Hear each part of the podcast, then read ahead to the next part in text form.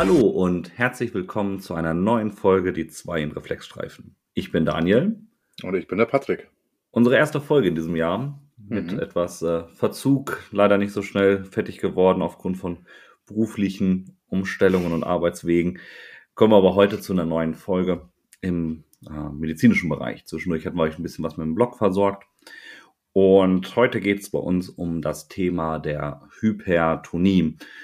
Und da es sozusagen doch eine relativ große Volkskrankheit ist, mit ja so circa 25 Prozent der Bevölkerung leiden an einer Hypertonie, werden wir äh, auch immer wieder notfallmedizinisch natürlich auf diese Gruppe treffen. Und allein bei Personen über 65 Jahren sind es sogar ganze 70 Prozent, die an einer chronischen arteriellen Hypertonie mitleiden.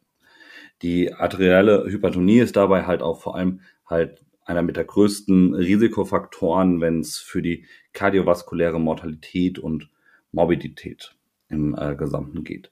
Na klar, wir behandeln nicht jede Hypertonie, sondern halt nur die Fälle, die dann ja sozusagen ja die hypertensiven Notfall oder die hypertensive Krise, die wir uns dann gleich nochmal so ein bisschen anschauen.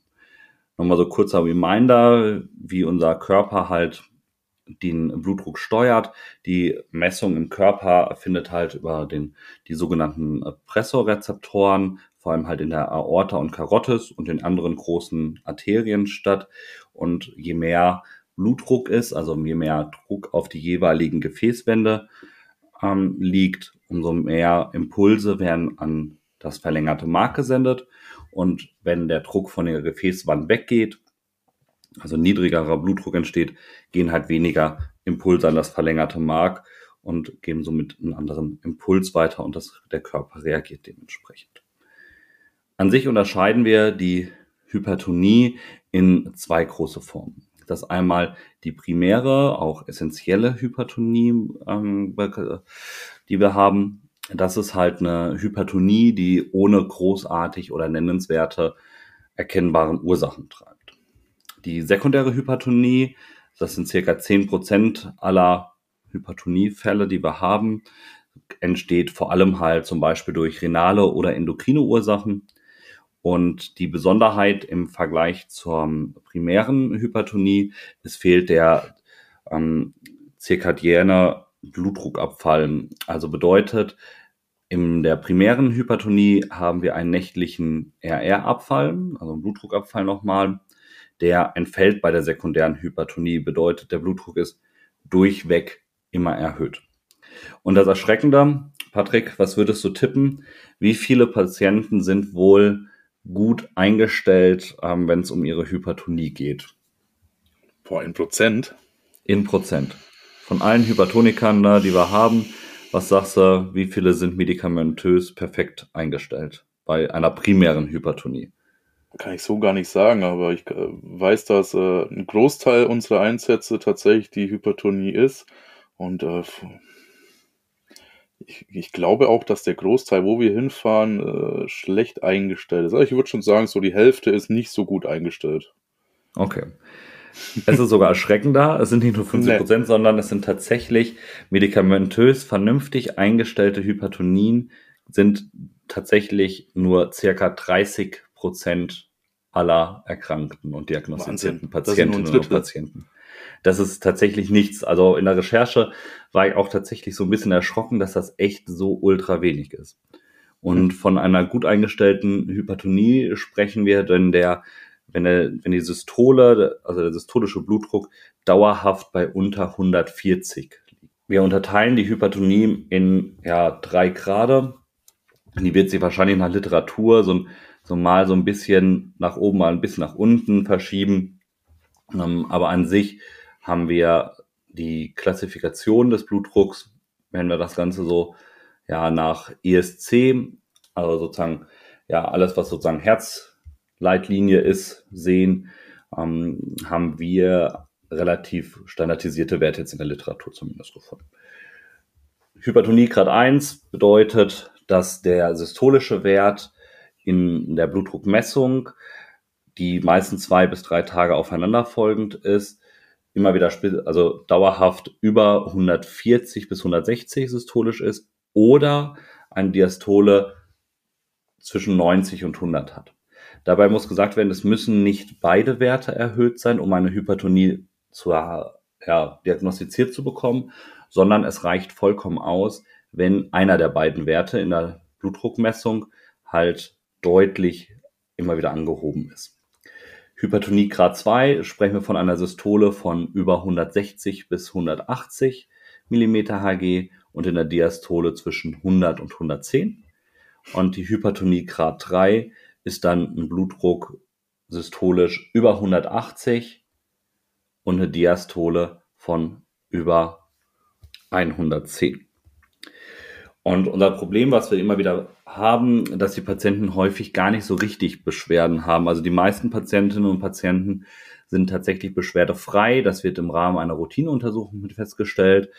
Die Patienten, auf die wir ja dann notfallmedizinisch treffen, haben meistens ja schon eine deutlich stärkere Blutdruckentgleisung, so dass es in den meisten Fällen ja auch dann eben zu Beschwerden wie Kopfdruck, Schmerzen, ähm, also Kopfschmerzen, so ein Augenflimmern und auch so ein Augen, ähm, ähm, Ohrensaugen eben noch. Ohrensausen, so ist es, unter Ohrensausen kommt. Das sind so klassisch die Symptome, die wir ganz häufig sehen. Ähm, an sich spricht man, wenn wir so richtig über den hypertensiven Notfall sprechen, in dem auch eingegriffen werden soll, sind es so Werte, je nach Literatur, der Herold schreibt da 230, Patrick hat in seiner Literatur systolische Werte größer 220 ja. gefunden. Und Diastole sprechen wir von Werten größer 130 mit vitaler Gefährdung durch Organ, ähm, Organschäden. Auch das ist natürlich mal so ein bisschen relativ, bis wir natürlich sauber Organschäden feststellen können, ist so ein bisschen mh, hm, kompliziert.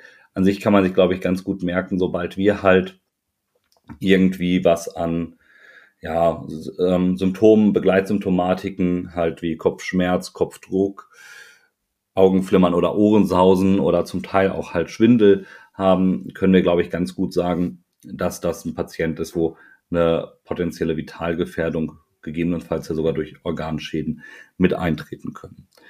Das Problem ist, warum wir das Ganze beheben müssen, ist natürlich, dass es halt das Schlaganfallrisiko ähm, steigert und halt in der dauerhaften Hypertonie auch eine gute Begünstigung vor Adress, ähm, vor sämtlichen Gefäßerkrankungen halt auch nochmal mit darstellt. Die Therapie, da kommen wir so ein bisschen zu, ist tatsächlich im deutschen Bereich so ein bisschen abweichend von den Leitlinien. Die ESC ähm, spricht da ganz häufig von Labetalol und Nicradipin. Die AHA-Leitlinien machen das genauso. Dementsprechend haben wir das im deutschsprachigen Raum ja fast gar nicht zur Verfügbarkeit. Und ja, Patrick, wie sieht bei uns die Therapie denn meistens aus, nachdem wir jetzt hier so den großen Teil, ja. wie entsteht unsere Hypertonie und was macht sie haben? Also ich habe mal alle ähm, relevanten Leitlinien, beziehungsweise nicht Leitlinien, SAAs, äh, Behandlungspfade, alles, was so die einzelnen Länder ähm, formuliert haben, rausgehauen haben, durchgeguckt. Und äh, bei eigentlich fast allen ist, ist äh, das Urapidil Mittel der Wahl. Jetzt in der Recherche habe ich auch nochmal nachgeguckt. Na, es gibt vereinzelt noch ein paar Rettungswagen, die auch Biotensin führen. Biotensin wird jetzt aber seit ein, zwei Jahren gar nicht mehr produziert und jeder, der noch irgendwie Biotensin mit auf dem Auto hat, ist halt eine Auslaufware, die äh, entweder ablaufen wird vom Verfallsdatum oder bis dahin halt verbraucht wird, aber ist halt so nicht mehr zu erhalten. Also, ähm, ja, limitiert sich das Ganze auf unser schönes Urapidil. Ähm, wir kennen es auch manchmal als Ebrantil. Und wenn wir uns angucken, was das überhaupt ist, dann ist Urapidil ein Blutdrucksenker aus der Gruppe der Alpha-Sympatholytika. Und äh, man kennt das Ganze dann aber auch als Alpha-Blocker oder als ähm, Adrenozeptorenblocker. Adrenozeptorenblocker, genau. Jetzt auch schon Sprachschwierigkeiten hier. ähm, wann sollen wir es geben? Wie du schon gesagt hast, ne, beim hypertensiven Notfall. Und ähm, da hast du es ja auch schon erwähnt, der Blutdruck von über 220 beziehungsweise 230 systolisch. Dann ähm, auch beim Blutdruck von über 120, 130 diastolisch. Und das Ganze dann ähm, im hypertensiven Notfall oder dann auch, wenn wir Patienten haben mit einem Schlaganfall, die auch so äh, exorbitant hohe Drücke haben. Und es gibt tatsächlich noch äh, ein drittes Einsatzgebiet, mal ein bisschen äh, abgelegt von der Hypertonie, das akute Aortensyndrom, was mit erhöhten Blutdrücken einhergeht. Da komme ich aber ganz kurz gleich nochmal drauf zu sprechen. Dann einmal kurz, wie der Urapidil wirkt. Ne, wie schon gesagt, das ist ein Blutdrucksenker, der hauptsächlich so an den peripheren Arterien wirkt, aber auch zentral. Zum einen wirkt es an den Alpha-1-Rezeptoren der Arterien und sorgt äh, da für eine Erweiterung, also eine Dilatation und dadurch auch den verringerten Gefäßwiderstand. Aber Zentral wirkt Urapidil auch als Agonist an den fünf HAT1A-Rezeptoren. Eigentlich muss man sich da nur 1A-Rezeptoren merken, das sind die Serotonin-Rezeptoren und hemmt dadurch den Sympathikus. Das Schöne dabei ist, dass dabei, und das ist der Unterschied zu anderen Medikamenten, ähm, die den Blutdruck auch senken können, die Herzfrequenz weitgehend konstant und gleich bleibt und sich auch die Herzleistung nicht eigentlich verändert. Ähm, Urapedie braucht so zwei bis zehn Minuten. Äh, das unterscheidet sich so ein bisschen immer in der Literatur. Wenn wir da so in Mittel fünf Minuten nehmen, bis die Wirkung eintritt, dann äh, sind wir da gut dabei. Und was man ja oft ähm, sieht, ist, dass äh, irgendjemand Urapedie spritzt und innerhalb von einer Minute dann direkt den Blutdruck nachmisst. Na, das ist ein bisschen Schmarrn, da muss man ein bisschen warten, bis das Medikament wirken kann. Und so nach fünf, sechs, zehn Minuten kann man dann auch mal den äh, Blutdruck nachmessen, ob sich da was getan hat. Ähm, zur Wirkdauer oh, sind wir bei ungefähr sechs Stunden. Und in der Regel liegen uns Ampullen vor in 10, Millimeter, äh, 10 Milliliter Form mit insgesamt 50 Milligramm Wirkstoff oder in kleineren Ampullen, wo sich das Ganze halbiert, dann mit 5 Milliliter und 25 Milligramm Wirkstoff. Kommen wir kurz zur Dosierung beim hypertensiven Notfall beziehungsweise Schlaganfall, da sind sich auch fast alle einig, äh, habe ich jetzt nichts gesehen, was dagegen spricht, soll mir äh, das ganze IV natürlich geben und dann in 5 Milligramm Schritten langsam gespritzt bis äh, maximal 25 Milligramm. Ähm, da zwischendurch natürlich immer mal ein bisschen Zeit lassen, bevor ich äh, die repetitive Gabe weiter fortführe, damit das natürlich auch wirken kann. Ähm, und dann, wie es halt auch fast überall steht, ähm, sollen wir natürlich den Druck um maximal 200, äh, 200, um maximal 20 Prozent des systolischen Ausgangswerts senken. Also sollen unter 220 mmHg kommen. Einziger Unterschied äh, zum hypertensiven Notfall und Schlaganfall äh, ist da nochmal das akute Aortensyndrom mit der Hypertonie. Da sollen wir das Ganze auch mit 5 Milligramm Schritten machen, auch bis maximal 25 Milligramm. Da wollen wir aber dann bewirken, dass sich der Blutdruck unter 160 einpendelt, systolisch, aber auch nicht unter 120 mmHg systolisch kommen soll. Da, wo wir natürlich die Indikation haben, haben wir auch Kontraindikationen. Na, wie immer Allergie oder Unverträglichkeit, wie bei jedem äh, Medikament. Dann, wenn der Patient eine bekannte und nicht korrigierte Aortenismusstenose hat, Natürlich kriegt ein Patient, der normoton ist oder hypoton ist, nicht noch irgendein Medikament, was weiter den Blutdruck senkt. Das ist natürlich auch Schmarrn. Und in der Schwangerschaft und Stillzeit sollen wir es auch nicht geben. Und äh, wenn der Patient einen AV-Stand hat. Das sind so die wichtigsten Kontraindikationen. Haben wir irgendwelche Wechselwirkungen, Nebenwirkungen? Ja, haben wir auch.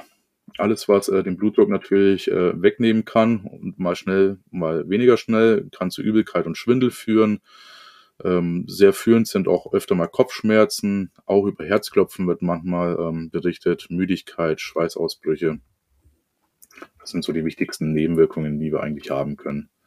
Ähm, ja, was haben wir noch? So nice to know ähm, ist äh, Urapädie sehr, sehr effektiv. Also die Literatur spricht davon, dass 89 bis 96 Prozent der Patienten und Patientinnen darauf ansprechen. Und Olapidil ist ein fast perfektes Notfallmedikament. Ne? Also ein Notfallmedikament soll ja einige Eigenschaften haben und davon ähm, hat natürlich Urapidil ein bisschen was. Urapidil erhöht zum einen nicht den Hirndruck, hat also damit auch keine Auswirkungen auf den Hirndruck selbst und ähm, auch keine Auswirkungen auf den kardialen oder zerebralen Autoregulationsmechanismen. Ne? Und wie gerade schon erwähnt, wir kriegen keine Reflextachykardie. Ne? Wenn ich da zum Beispiel an das Nitro denke oder Biotensin, ähm, was ja auch öfter mal genutzt wird zum Blutdruck senken, die haben das alles so ein bisschen als Nebenwirkung mit dabei. Ja, und zu guter Letzt, ne, Urapidil ist noch plazentagängig und daher für Schwangere kontraindiziert, äh, indizi- kontraindiziert. Meine Güte. und ähm, Lasix und auch andere Blutdrucksenker, ne, gerade in der Vormedikation, können die Wirkung vom Urapidil natürlich erhöhen. Und daher dann auch nochmal der Ratschlag, ne, ähm, ich, ich würde nie abseits irgendeiner SAA direkt 10 Milligramm 15, 20 machen. Also ich würde da nicht den Rettungsrambo spielen und direkt äh, sagen, viel hilft viel. Ähm, gerade wenn in der Vormedikation diese Medikamente stehen, einfach mal ein bisschen besinnen, back to the basics und sich daran erinnern, dass das auch äh, ganz schön mit anderen Medikamenten interagieren kann und dass man da ein bisschen Vorsicht walten lassen sollte. Ja, das war's zum Urapidil. Schönes Medikament, glaube ich, für mich mit eins, das, was ich am häufigsten einsetze. Mit oder ohne Notarzt. Meistens auch ohne. Ähm, weiß nicht, benutzest du oft? Ja, tatsächlich auch relativ häufig, glaube ich, so, ja. so mit am häufigsten mit. Wobei das, was wir ja gerade sagten, neben dieser, diese schwankenden Dosierungen, tatsächlich irgendwie immer so ein ganz großer Human Factor sind, die man absolut nicht unterschätzen darf. Dieses, ja, genau. Mal hat man äh, die 50er Ampulle und mal die 25er Ampulle. Ähm, die haben wir tatsächlich auch beides in 10 Milliliter Form bei uns sogar. Okay. Das ist tatsächlich immer wieder mal so eine, so eine kleine Herausforderung, da vor allem halt die, ja, die Nachbarstadt ähm, andere Dosierungen teilweise haben als wir.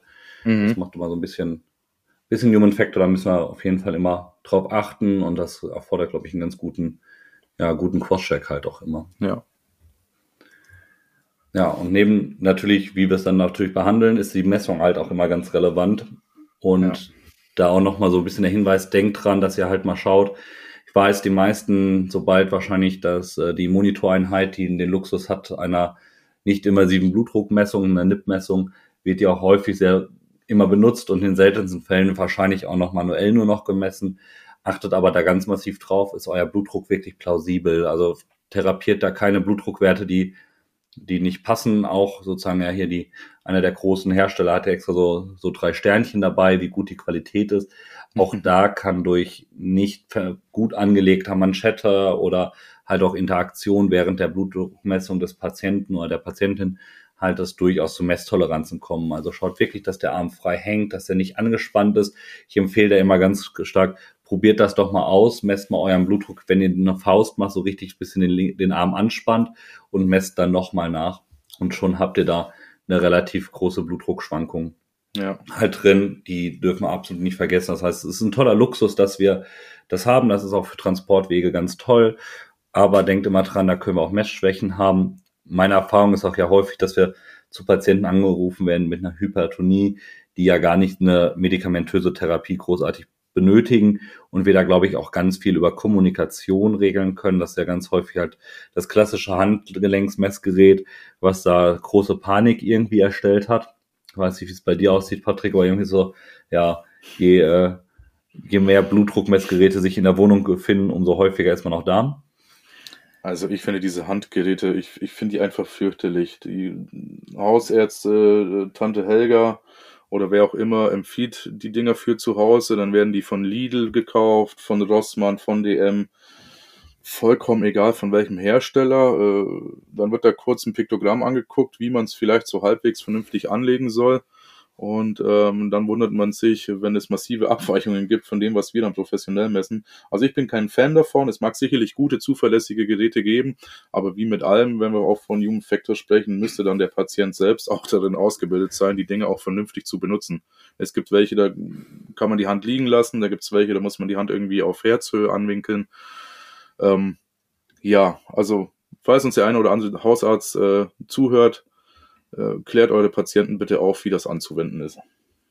Ja, ist halt immer wieder so das große Problem, glaube ich, dass da ja sehr, dann auch viel in Panik, viel Aufgeregtheit sich natürlich ja. so ein bisschen reinsteigert. Und je empathischer wir da, glaube ich, sind, also ich habe auch ganz viele Patientinnen und Patienten schon gehabt, wo man einfach, dann sitzt dann man da mal eine Viertelstunde, schnackt eine Runde mit denen und schon ja. ist der äh, Bluthochdruck raus und man hat vielleicht gar nicht die medizinische Ursache, sondern ist tatsächlich sogar eine ähm, psychosoziale Ursache. Ja. Die sollten wir natürlich im Optimalfall auch halt nicht vergessen und halt auch immer mit abfragen. Und das kriegen wir halt auch nur raus, wenn wir halt sauber und empathisch mit unseren Patientinnen und Patienten halt auch umgehen. Ja, ich finde, das war ein schönes Schlusswort. Denke auch. Also, ja. fassen wir zusammen. Blutdruck, äh, Hypertonie ist halt bei 25 Prozent unserer Bevölkerung meist verbreitet. Wir sprechen ab äh, in unserer Notfallbehandlung alles über 220 systolisch darüber und über 140 diastolisch. Nee, 120 Richtig? diastolisch oh, schon. 120 diastolisch, jetzt habe ich äh, schon hier meinen Zahlendreher auf mein, meiner Krakelschrift. Und das Mittel der Wahl, was wir tatsächlich ja häufig haben, ist das Urapidil. Und dann sind genau. wir tatsächlich mal wieder in unserem 20-Minuten-Slot, den wir auch uns äh, angedacht haben. Ja, Patrick, ich habe angefangen mit den Worten. Du darfst äh, die Abschlussworte haben. Ja, ich freue mich, dass die erste Folge des Jahres aufgenommen ist. Sogar noch im, nee, gar nicht, doch im ersten äh, Teil des äh, Jahres noch, im ersten Monat. Ähm, werden wir bald veröffentlichen. Wir haben Februar. Wir werden auch mal. Ach ja, stimmt. Wir haben ja schon Februar. Ja, ich komme aus dem Dienst. Nehmt es mir nicht böse. Wir haben schon Februar. Ähm, schön, dass ihr uns zuhört. Äh, es wird wieder mehr von uns geben und wir freuen uns äh, auf ein schönes 2023. Bleibt alle gesund und tschüss. Tschüss.